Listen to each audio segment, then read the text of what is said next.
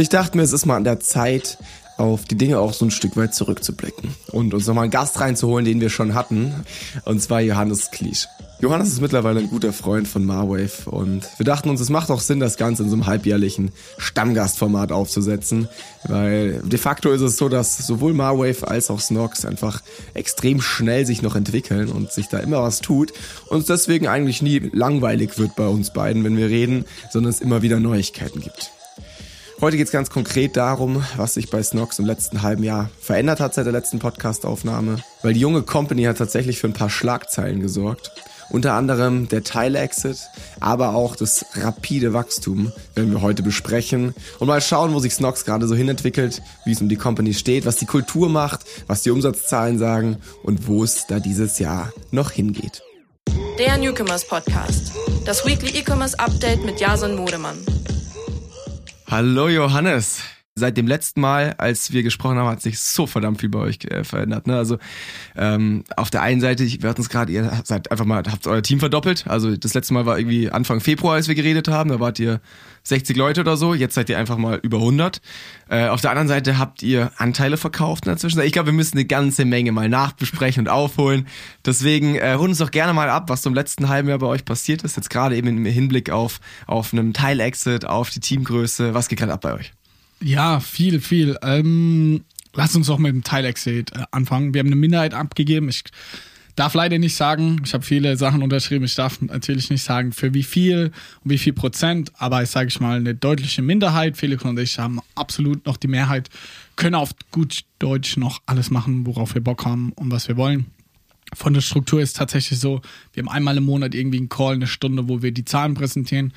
Und solange die gut sind, ist auch alles gar kein Problem. Ähm, ja, es hat sich insofern gar nicht so viel verändert. Unsere Motivatoren, kann man auch ehrlich sagen, waren so zwei, drei verschiedene. Nummer eins war, ey, wir internationalisieren gerade sehr stark, beziehungsweise haben es vor, machen gerade viele Vorbereitungen, haben gesagt, boah, Internationalisierung, E-Commerce schon schwierig. Hast du natürlich einen krassen Dip irgendwie auch nochmal in der Profitabilität.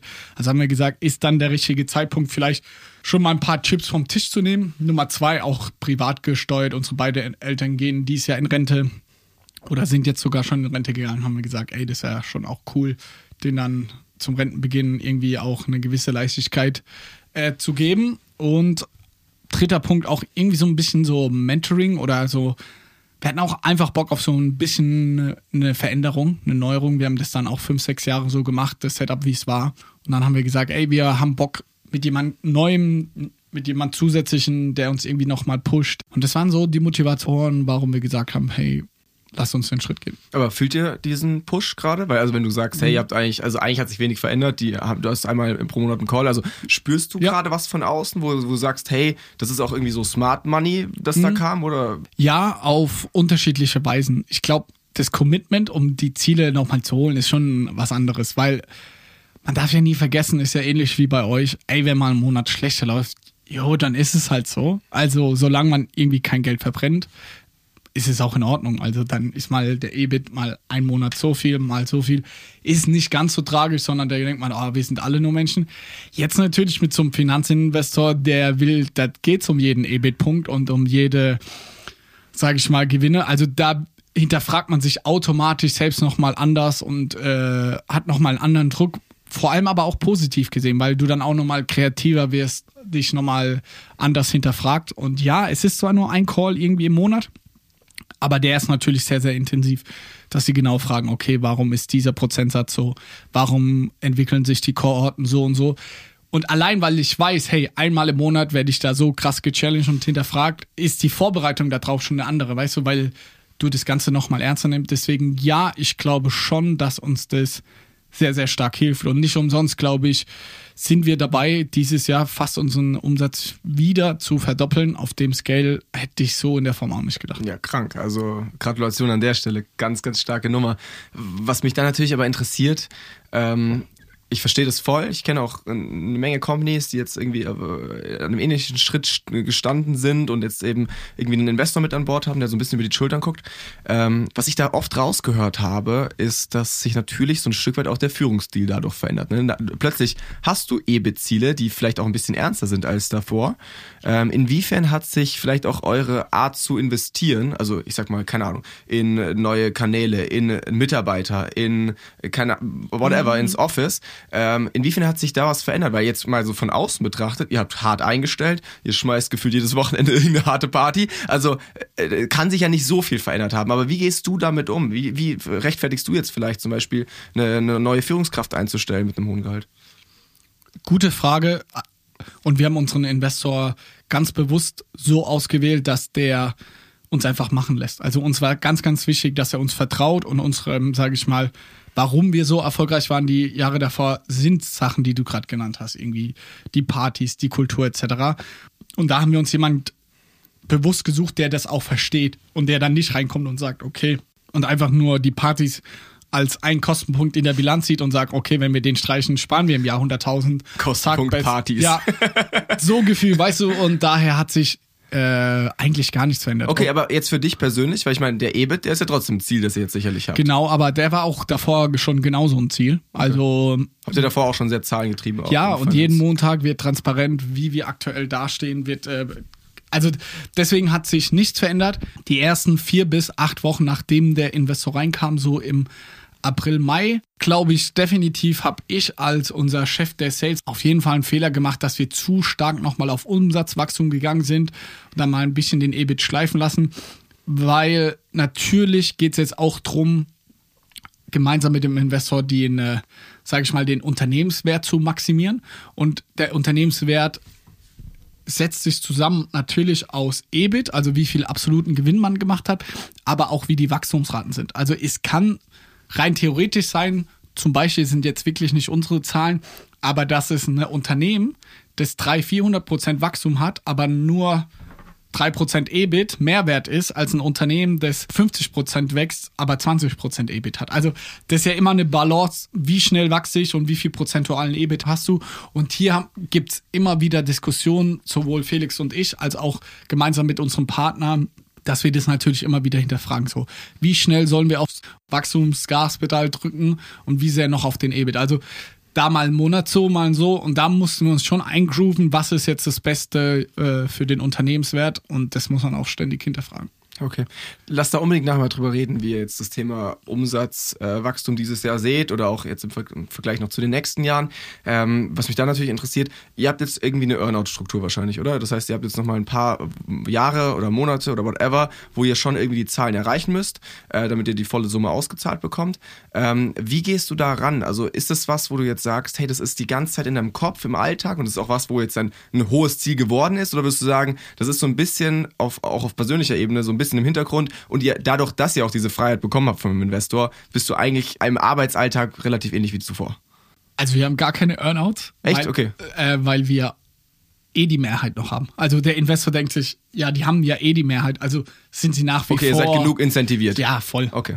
Aber äh, trotzdem kann ich sagen, dass sich jetzt meine mein Arbeitsalltag deswegen nichts verändert hat. Also sowohl positiven als auch negativen.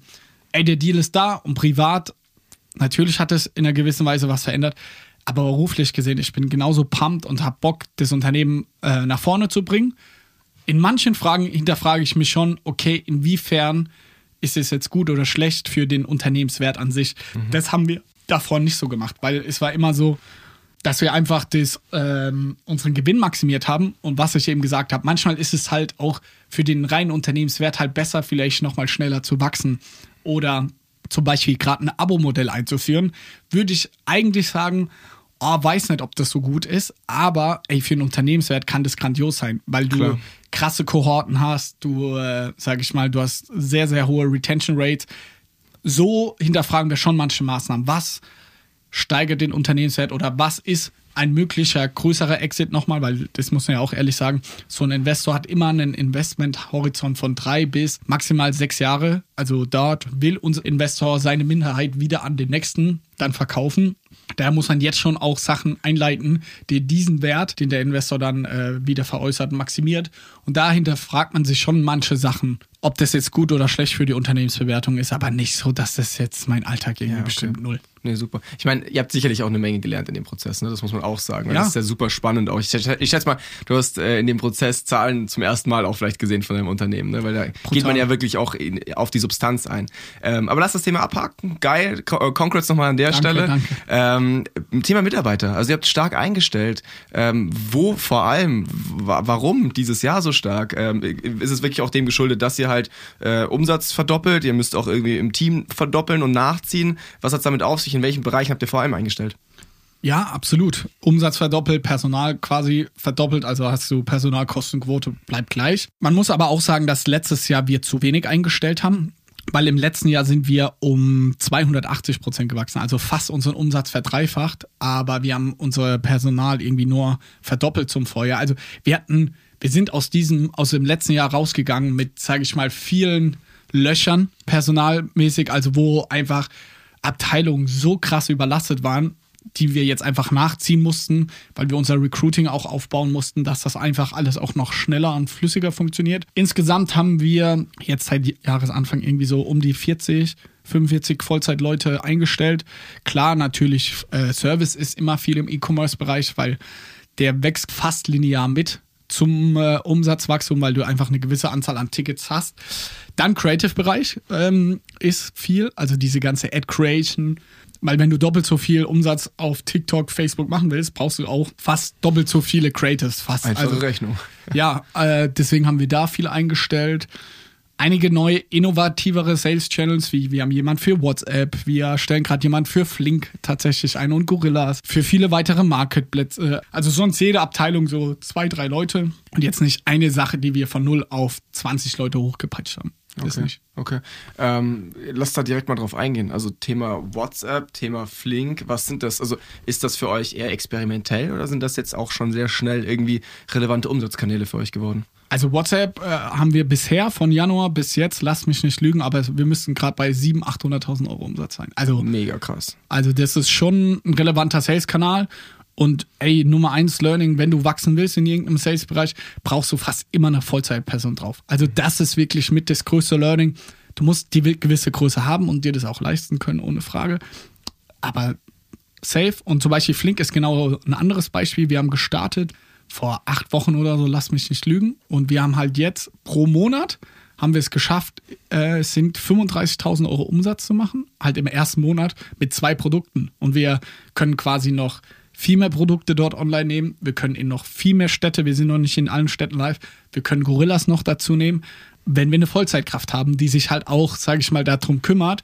Also trauen wir dem Channel schon unsere 100 bis 150.000 Umsatz im Monat zu, wenn sich halt jemand drum kümmert, Deswegen stellen wir jemand ein. Also alles, wo wir eine Vollzeitkraft drauf haben, gucken wir immer, sage ich mal, irgendwie die Kostenkalkulation an, dass sich das lohnt. Das ist nichts, wo wir einfach sagen, hey, wir stellen jemand ein, um dann probieren wir mal aus, ob das so funktioniert oder nicht, sondern wir versuchen meistens über Agenturen oder ein kleines Side-Projekt von jemand anderem anzutesten, wie gut funktioniert. Und wenn wir dann sehen, okay, es hat Potenzial, dann versuchen wir eine Vollzeitkraft draufzusetzen. Ich glaube, das ist ein Nugget. Also das können, kann sich jeder mitnehmen hier, der zuhört. Äh, kann ich zu 100% so äh, nachvollziehen und irgendwie auch äh, jedem als Tipp mitgeben. Also wie du gesagt hast, ausprobieren, äh, entweder selber oder mit, mit extern, einfach mal antesten, dann wirklich einschätzen, wie viel geht da in diesem Kanal, wie viel ist da möglich, was hat es auch für einen Impact auf den Business Case. Und dann aber, also auch bei uns, bei Marwave läuft nichts, was irgendwie wirklich Relevanz hat, nicht über eine Vollzeitkraft früher oder später. Also wenn du was ernst ernst meinst, dann stell dafür wen ein, der das halt von morgens bis abends durchdenkt, weil alles andere wird immer so nebenher laufen ja. und nie wirklich das volle Potenzial ausschöpfen. Das ist ganz klar. Habt ihr irgendwie eine verrückte Vollzeitperson? Also auf Wir suchen jetzt zum Beispiel gerade jemanden für unsere Eventreihe. Also wir starten Ende des Jahres eine eigene Eventreihe, wo wir eine Konferenz aufbauen. Und dafür suchen wir jetzt jemanden, der das vielleicht schon ab der ersten, das wird wahrscheinlich nichts mehr hinhauen, aber spätestens dann ab der zweiten, äh, ab der zweiten Session äh, einfach Vollzeit machen wird, ne? der sich da reindenkt, der sich um ein geiles Line-up kümmert, der sich äh, Gedanken macht, wie kann man das proaktiv weiterentwickeln, ne? Weil sonst ist das halt so, was me meine Erfahrung ist, es wird dann zwar wahrscheinlich gemacht, weil irgendwer macht das dann schon, aber es ist halt nicht exzellent, ne? So wie Ja, bei, wahrscheinlich ja. jetzt bei euch, ne? Da wird halt WhatsApp irgendwie gemacht, ähm, aber da könnte mehr gehen, ne? Und gerade äh, eine Vollzeitperson rechtfertigt sich ja sehr, sehr schnell, wenn du mit einem Kanal statt 100.000 Euro im Monat 120.000 Euro machst. Und ähm, das ist ein ganz wichtiges Learning, glaube ich, das äh, jeder Unternehmer früher oder später machen muss. Ähm, WhatsApp macht ihr mit Charles, oder? Das, Ja. wie, wie läuft das ab in der Zusammenarbeit da gerade? Also äh, ist das jetzt komplett auf deren Seite und die machen das für euch? Oder sitzt da jetzt von, von Snock-Seite jemand, der äh, das jetzt schon betreut? Ja, ja, also Zeit Februar. 1. Februar ist jemand von unserer Seite Vollzeit dran, der liebe Peter, und macht quasi Tag Mega. ein, Tag aus, nichts anderes. Wie denkt ihr WhatsApp? Also ist das für euch eine, ein Ersatz für den Newsletter oder eher was, was eben parallel dazu läuft? Wir sehen, dass jeder Kunde, von dem wir die E-Mail und die WhatsApp-Nummer hat, einen 20% höheren Customer Lifetime Value hat. Wow. Also ist einfach, wir hatten jetzt ein Sales-Event am Wochenende, da ist der Top-Kunde für uns oder sage ich mal im Optimalfall, kriegt der halt von uns eine E-Mail und WhatsApp. Also beides auf einmal, weil wir dann einfach sehen, dann mehr Touchpoints, die Kaufwahrscheinlichkeit höher, umso besser. Also daher kann ich WhatsApp jedem nur empfehlen und es ist halt einfach ein geiler, innovativer Kanal. Man muss ein bisschen aufpassen, weil das natürlich auch Geld kostet, nicht so wie bei E-Mail, da muss man echt aufpassen. Aber wenn man das clever macht, wie gesagt, jetzt in unserem ersten WhatsApp-Jahr werden wir auf jeden Fall die eine Million Euro Umsatz knacken. Also das ist schon, Schon eine Ansage. Geil. Safe. Inwiefern, inwiefern vermeidet ihr, weil ich, das ist eine, so eine Angst, die ich jetzt öfter gehört habe, inwiefern vermeidet ihr, dass ihr mit WhatsApp einfach nur ähm, den bestehenden CRM-Kanal kannibalisiert? Also E-Mail kostet euch nichts, Mhm. WhatsApp kostet euch einen kleinen marginalen Betrag, aber in der Summe kostet das dann natürlich auch was. Ja. Inwiefern vermeidet ihr, dass die Profitabilität flöten geht, nur weil ihr jetzt sagt, hey, das ist ein geiler, innovativer Kanal? Also versucht ihr da irgendwie auch auszuschließen? Weil du hast jetzt ja gerade schon klar gesagt, hey. Ja. ihr bombardiert die mit beiden Kanonen eigentlich, ne? Genau, was wir zum Beispiel jetzt machen, und das haben wir aber jetzt zum ersten Mal am Wochenende gemacht, weil das technisch noch gar nicht so einfach ist, dass wir, unser Sales-Event hat am Freitag gestartet und das pushen wir mit Mail. Und alle, die am Freitag dann nicht gekauft haben, wo wir aber auch die Handynummer haben, die kriegen am Samstagmorgen per WhatsApp, kriegen sie, hey, kauf doch noch was. Also nicht, dass wir sie freitags direkt WhatsApp und E-Mail rausschicken, sondern wir machen erst E-Mail, weil es for free ist und alle E-Mail-Adressen, die nicht gekauft haben, aber wo wir noch die Handynummer haben, die werden dann nochmal samstags quasi mit WhatsApp bombardiert, weil in WhatsApp hast du höhere Open Rates, höhere Klickraten und all diese Themen, aber es muss halt auch relevant für den Nutzer sein. Okay, spannender Insight.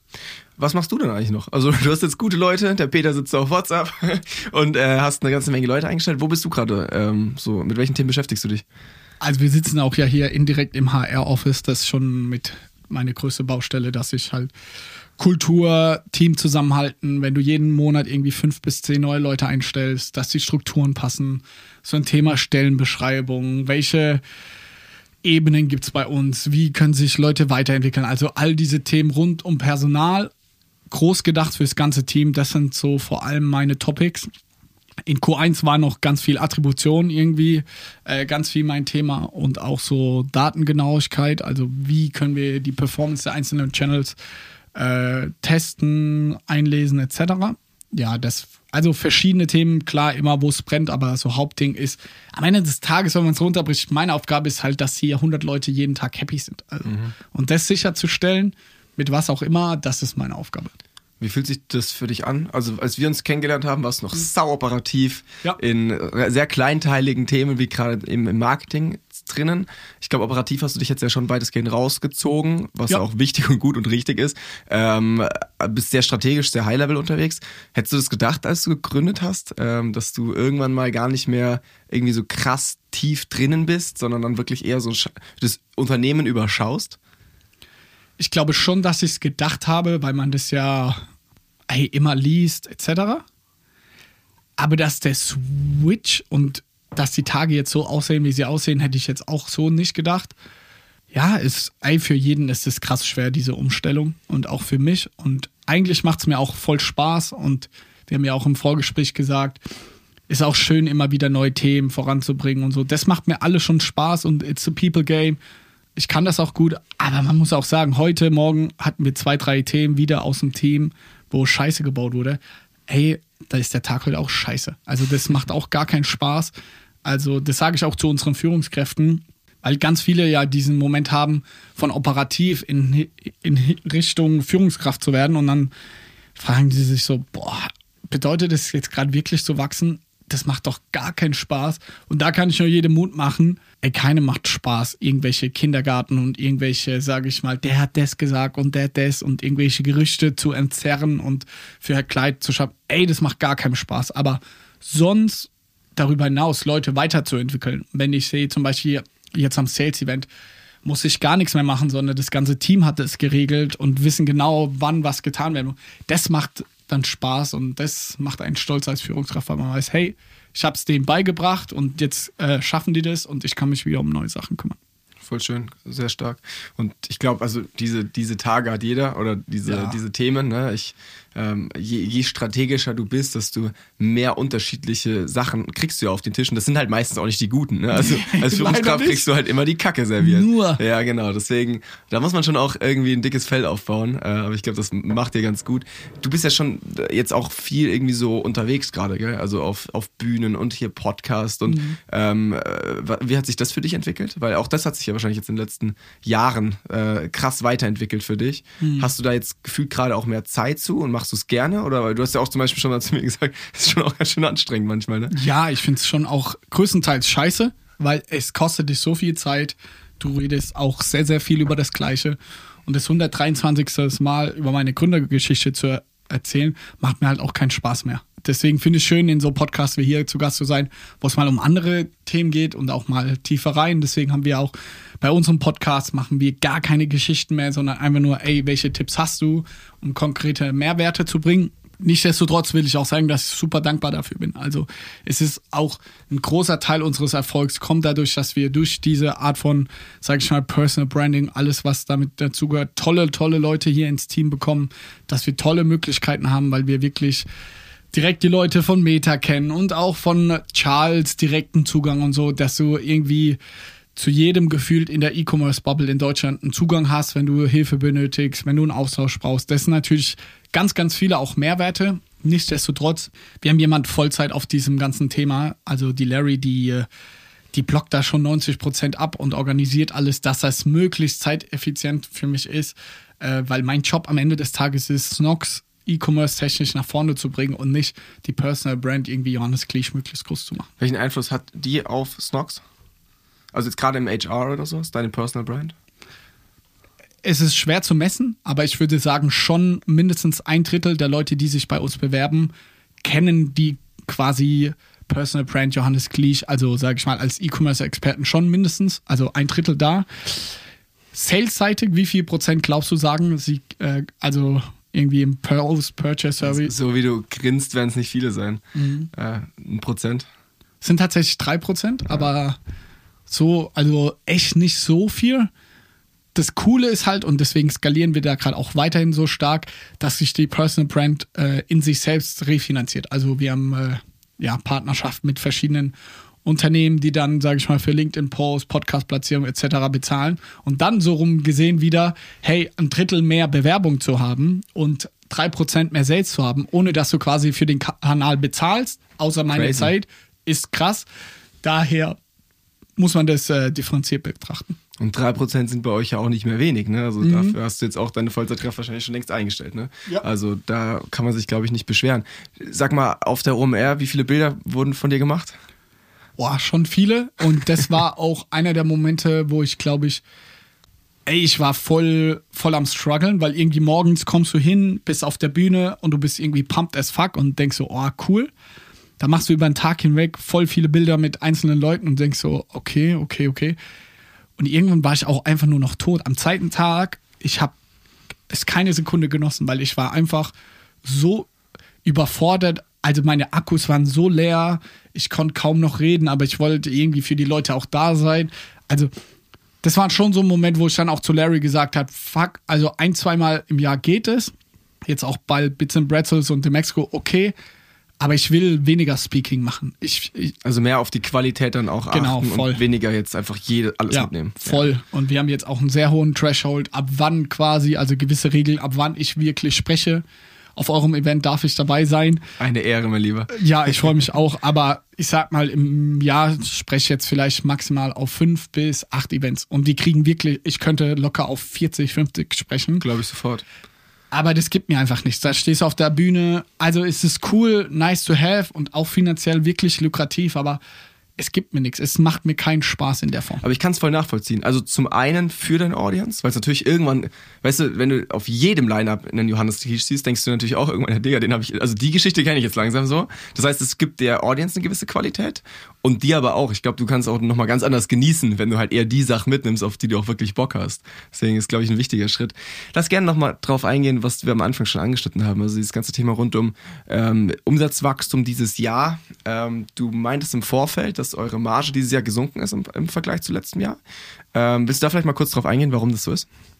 Ja, also äh, Nummer eins ist, muss man auch sagen, wir wachsen dieses Jahr von Nettoumsatz irgendwie letztes Jahr knapp 33 Millionen auf dieses Jahr 60, also fast Crazy. verdoppeln. So mal gucken jetzt auch, wie Q4 läuft, aber zwischen 55 und 60 werden wir rauslaufen. Das heißt, umso höher das Scale, umso schwieriger wird's ja auch. Macht ja irgendwie auch Sinn, die Kanäle, du kannst jetzt nicht einfach bei Facebook eine Null dranhängen, sondern du musst immer breiter werden, verschiedene Zielgruppen. Deswegen allein dadurch äh, schrumpft schon mal deine Profitabilität tendenziell ein. Nummer zwei, klar, aktuell Inflation, Krieg, das ganze Marktumfeld, glaube ich, die ganzen Leute, die hier zuhören, kennen das ganze Thema. Also es wird einfach von Jahr zu Jahr schwieriger für uns alle. Und der letzte Punkt ist auch, in den letzten Jahren waren wir immer auf dem ersten Kauf eigentlich immer profitabel. Daher umso mehr absolute Anzahl an Kunden wir eingekauft haben, umso höher war der absolute, sage ich mal, Gewinn auch, weil an jedem Kunden haben wir 5 Euro Direktgewinn gemacht, jetzt mal pauschal gesagt. Jetzt ist es so, dass wir, wenn überhaupt, noch ein bisschen Gewinn machen, 1, 2, 3 Euro und eher Break-Even sind. Sprich, wir verdienen nur dann Geld, wenn der Kunde ein zweites, drittes Mal bestellt und das dann auch über E-Mail, WhatsApp, also irgendwelche CRM-Kanäle. Also dadurch ist es auch gerade extrem schwer und deswegen ist auch meine These, dass echt sehr, sehr viele Leute im E-Commerce pleite gehen, weil ohne eingebildet zu sein, aber wenn so hoch spezialisierte Leute wie Snox Team ist es oder auch Smartwave Team nicht mehr schafft, profitabel Neukunden einzukaufen, wie sollen das gerade Leute schaffen, die vielleicht nicht so spezialisiert sind, weiter am Anfang stehen oder einfache andere Kernkompetenzen haben? Deswegen glaube ich, wird es super, super schwer. Und daher befinden wir uns gerade in diesem äh, Shift, dass wir CRM, also diese ganze Retention und Repurchase Rate, krass nach oben bringen müssen durch viele verschiedene Maßnahmen, durch ein Abo-Modell, durch Chrome Push-Benachrichtigung, all diese Sachen, um das nach oben zu kriegen. Und ich, wir sind da auf einem geilen Weg, aber daher haben wir dieses Jahr schon ein gewisses Dip auch in der Profitabilität. Aber ich glaube, vor allem im Vergleich zu anderen können wir uns da sehr, sehr glücklich schätzen noch. Habt ihr das einberechnet? Jetzt gerade, ihr habt ja wahrscheinlich irgendwie einen Businessplan aufgestellt, vor kurzem erst. Habt ihr sowas eingerechnet? Äh, nicht in der großen Form. Deswegen ist es natürlich schon auch, warum wir im Moment mit unserem Investor intensivere Gespräche haben. Ja, keiner, glaube ich, hat mit Krieg, Inflation und so wenig Rückenwind äh, gerechnet. Siehe irgendwie Amazon, Shopify, Meta, alle Aktien sind in den Keller gerade, also alle E-Commerce-Aktien, Zalando irgendwie, was ja schon auch in einer gewissen Weise unsere Peer Group ist, minus 60, 70 Prozent der, der Stockpreis. Daher haben wir schon die gleichen Fehler wie die Großen auch gemacht. Aber wir sind ein Speedboat, wir konnten schneller Sachen anpassen und wir leiden jetzt nicht so dermaßen. Also wir sind trotzdem noch geil profitabel. Wir verdoppeln fast noch unseren Umsatz. Also das muss auch uns erstmal nachmachen auf dem Scale. Daher ist es alles, deswegen will ich da nicht undankbar sein, ey, auf einem Meckern auf einem ganz, ganz hohen Niveau. Ja. Ja gut, aber trotzdem ist ja das, was jetzt irgendwie auch das Team am Ende finanziert, ne? Das ist ja eine Ja. Zahl, die schon irgendwie auch wichtig ist. Ähm, lasst uns gerne mal aufdröseln. Also am Ende habt ihr ja trotzdem dieses Jahr stark nochmal in den Umsatz investiert oder in Umsatzwachstum, obwohl auf der Grundlage natürlich ähm, die Margen dann so ein bisschen flöten gegangen sind. Warum habt ihr das gemacht? Headline ist, Performance Marketing wird von Jahr zu Jahr teurer. Also, wenn wir jetzt auf die Bremse drücken, nächstes Jahr, also dieses Jahr kostet uns äh, irgendwie Kack, also Customer Acquisition Cost, lass mich nicht lügen, 16 Euro. Nächstes Jahr werden es 17, 18 Euro sein. Das Jahr später 2021. Also bringt es nicht so viel, jetzt da krass auf die Bremse zu drücken, sondern wir müssen einfach nur schaffen, dass die Repurchase Rate bei uns von knapp 38 Prozent der Leute kaufen innerhalb von im ersten Jahr noch ein zweites Mal. Wow. Das müssen wir halt schaffen, dass es 50, 60 Prozent sind. Mit welchen Maßnahmen auch immer. Ambitioniertes Ziel. Nee, aber also das heißt, ganz bewusst sagt ihr, okay, lieber kaufen wir uns jetzt die Kunden in Anführungszeichen ja. teuer ein, als dass es nächstes Jahr teurer ist. Genau. Nach dem Motto. Okay. Und äh, fokussiert euch im gleichen Zug einfach mehr auf die Retention Rate. Was habt ihr dieses Jahr noch gemacht für die Retention Rate, außer jetzt eben äh, WhatsApp irgendwie angebunden? Ähm, sehr, sehr viel E-Mail-Marketing tatsächlich. Wir bauen gerade einen sehr, sehr großen sogenannten Post-Purchase-Flow, mhm. dass wir sagen, okay, wenn er das erste Mal bestellt, kriegt er irgendwie eine Abfolge von 30, 40 verschiedenen E-Mails zu Zeitpunkten etc., um ihn da genau zu triggern und abzuholen. Das ist ein großer Punkt und damit verbunden ist sehr detaillierte Analysen, okay, was triggert einen Neukauf? Konkretes Beispiel, wir fragen unsere bestehenden Kunden, fragen wir zum Beispiel, okay, äh, warum kaufst du ein zweites Mal? Und tatsächlich sind so 60, 65 Prozent sagen für sich selbst offensichtlich, aber der Rest ist sehr verteilt. Also ein Teil kauft zum Beispiel für die Eltern, für die Kinder, ist ein Geschenk für Freunde und äh, ganz viele unterschiedliche Sachen. Und wenn uns das jemand sagt, dann kriegt er zum Beispiel einen Tag, dass es eine Mutter ist, die für die ganze Familie einkauft. Und dann kriegt, kommt die in einen neuen E-Mail-Flow, wo es halt beim nächsten Sales-Event dann geht, nicht, spare bis zu 50 Prozent, sondern hol dir das große Familienpack und deine, du musst dieses Jahr nicht mehr für deine Familie einkaufen. Also wir machen sehr viel im CRM-Bereich, sehr, sehr granular, dass wir die verschiedenen, sage ich mal, Zielgruppen auch verstehen, warum kaufen die bei uns? Was ist der ihr Purpose? Wie können wir die emotional abholen? Und wenn wir der Mutter halt vorschlagen, kauf doch mal wieder für deinen Sohn, dass er ordentlich in der Schule aussieht, ist es was anderes, als wenn wir nur pauschal sagen, hey, kauf unsere Boxershorts. Also da versuchen wir gerade sehr viel über abfragen und dann äh, auch das Ganze, sage ich mal, zu taggen, dass wir wirklich dann Leute tag kriegen, automatisierten Tag, wenn sie ihre WhatsApp-Nummer uns gegeben haben. Wenn sie gesagt haben, sage ich mal, ob sie eine Mutter sind oder etwas anderes, kriegen sie einen Tag. Wenn sie gern mit Klarna kaufen, kriegen sie auch einen Tag und dann wird das nächste Mal, wenn sie bestellen, Klarna als erste Variante angezeigt. Also dieses Ganze ähm, ist super komplex und äh, das sind ganz viele ganz kleine Maßnahmen, die dann im Endeffekt uns hoffentlich irgendwie von 38% Repurchase Rate auf im nächsten Schritt jetzt vielleicht mal 50 bringen oder 45. Glaubst du es drin? Also kennst du eine Fashion Brand, die über 50% Repurchase, äh, Repurchase Rate hat? Äh, Fashion jetzt nicht, aber ähm, ich kenne so Verbrauchsgüter, die haben ja, schon Food 70, zählt aber da nicht, ne? Das ist schon was Food anderes. nicht, äh, so Kosmetik etc. Okay. Die haben so 60, 70 tatsächlich kenne ich zwei. Natürlich ist es bei uns viel schwieriger und ja. mal gucken, wie viel wir machen können. Aber wenn wir allein von 38 auf 45 hochgehen, kann das. Das verändert also alles. Die alles. Margen sind, sehen ganz anders aus. Genau, die, das verändert alles. Das bedeutet, du kannst auch wieder Neukunden teurer einkaufen, weil du wieder 7% mehr Leute haben, die nachkaufen. Also, wenn ich jetzt sage, wir wollen auf 50, 60 hoch, das ist eine Utopie, ob wir das überhaupt schaffen. Aber wenn wir nur 43, 44 schaffen, heißt es, dass der absolute EBIT bestimmt von also um zwei, drei Prozentpunkte hochgeht, also ein paar hunderttausend mehr Gewinn. Äh, daher, Die Richtung ist schon mal klar dadurch. Ja, genau. Sauber. Okay, ähm, ihr habt ja schon immer sehr viel getestet. Also ob man ja. jetzt euren äh, Post-Purchase-Flow anschaut, ob man eure Website anschaut, die ihr mit, mit Drip optimiert seit weiß nicht wie vielen Jahren. Ähm, würdest du sagen, das ist, eine, äh, das ist die, der Hauptgrund, warum ihr auch jetzt gerade überhaupt noch irgendwie äh, Customer Acquisition Cost äh, Break-Even seid? Ähm, und die Anschlussfrage daran wäre, was würdest du einer Company raten, die das jetzt nicht gemacht hat die letzten Jahre und jetzt halt vielleicht eine total shitty Website noch hat und so ein bisschen bei Null eher ist, was die Optimierung angeht, ähm, dass die da halt auch noch irgendwie eine Chance hat am Markt? Also ja, ich glaube, das ist mit der größte Faktor. Großes Vorbild ist zum Beispiel Booking.com eine Firma, die irgendwie 60 Milliarden an der Börse wert ist und am Ende des Tages immer noch das gleiche macht wie vor 10, 15 Jahren. Also irgendwie Hotelvergleich. Also das Grundprodukt hat sich nicht krass verändert. Und die wachsen trotzdem jedes Jahr irgendwie im Schnitt um 10, 20 Prozent, weil sie halt sehr, sehr viel testen, weil die Conversion Rate auf der Webseite besser wird, der Experience, dann empfehlen dich mehr Leute. Also haben einfach ein Flywheel, weil jedes Jahr einfach ein Ticken besser wird. Und das ist auf jeden Fall die Philosophie von Snox und was uns auch groß gemacht hat und was wir weiterhin versuchen. Und deine andere Frage, man ist nie zu klein, um zu testen. Zum Beispiel heute Morgen habe ich wieder viel Zeit reingesteckt. Meine Freundin macht äh, so ein Etsy-Business. Die verkauft Handyketten auf Etsy.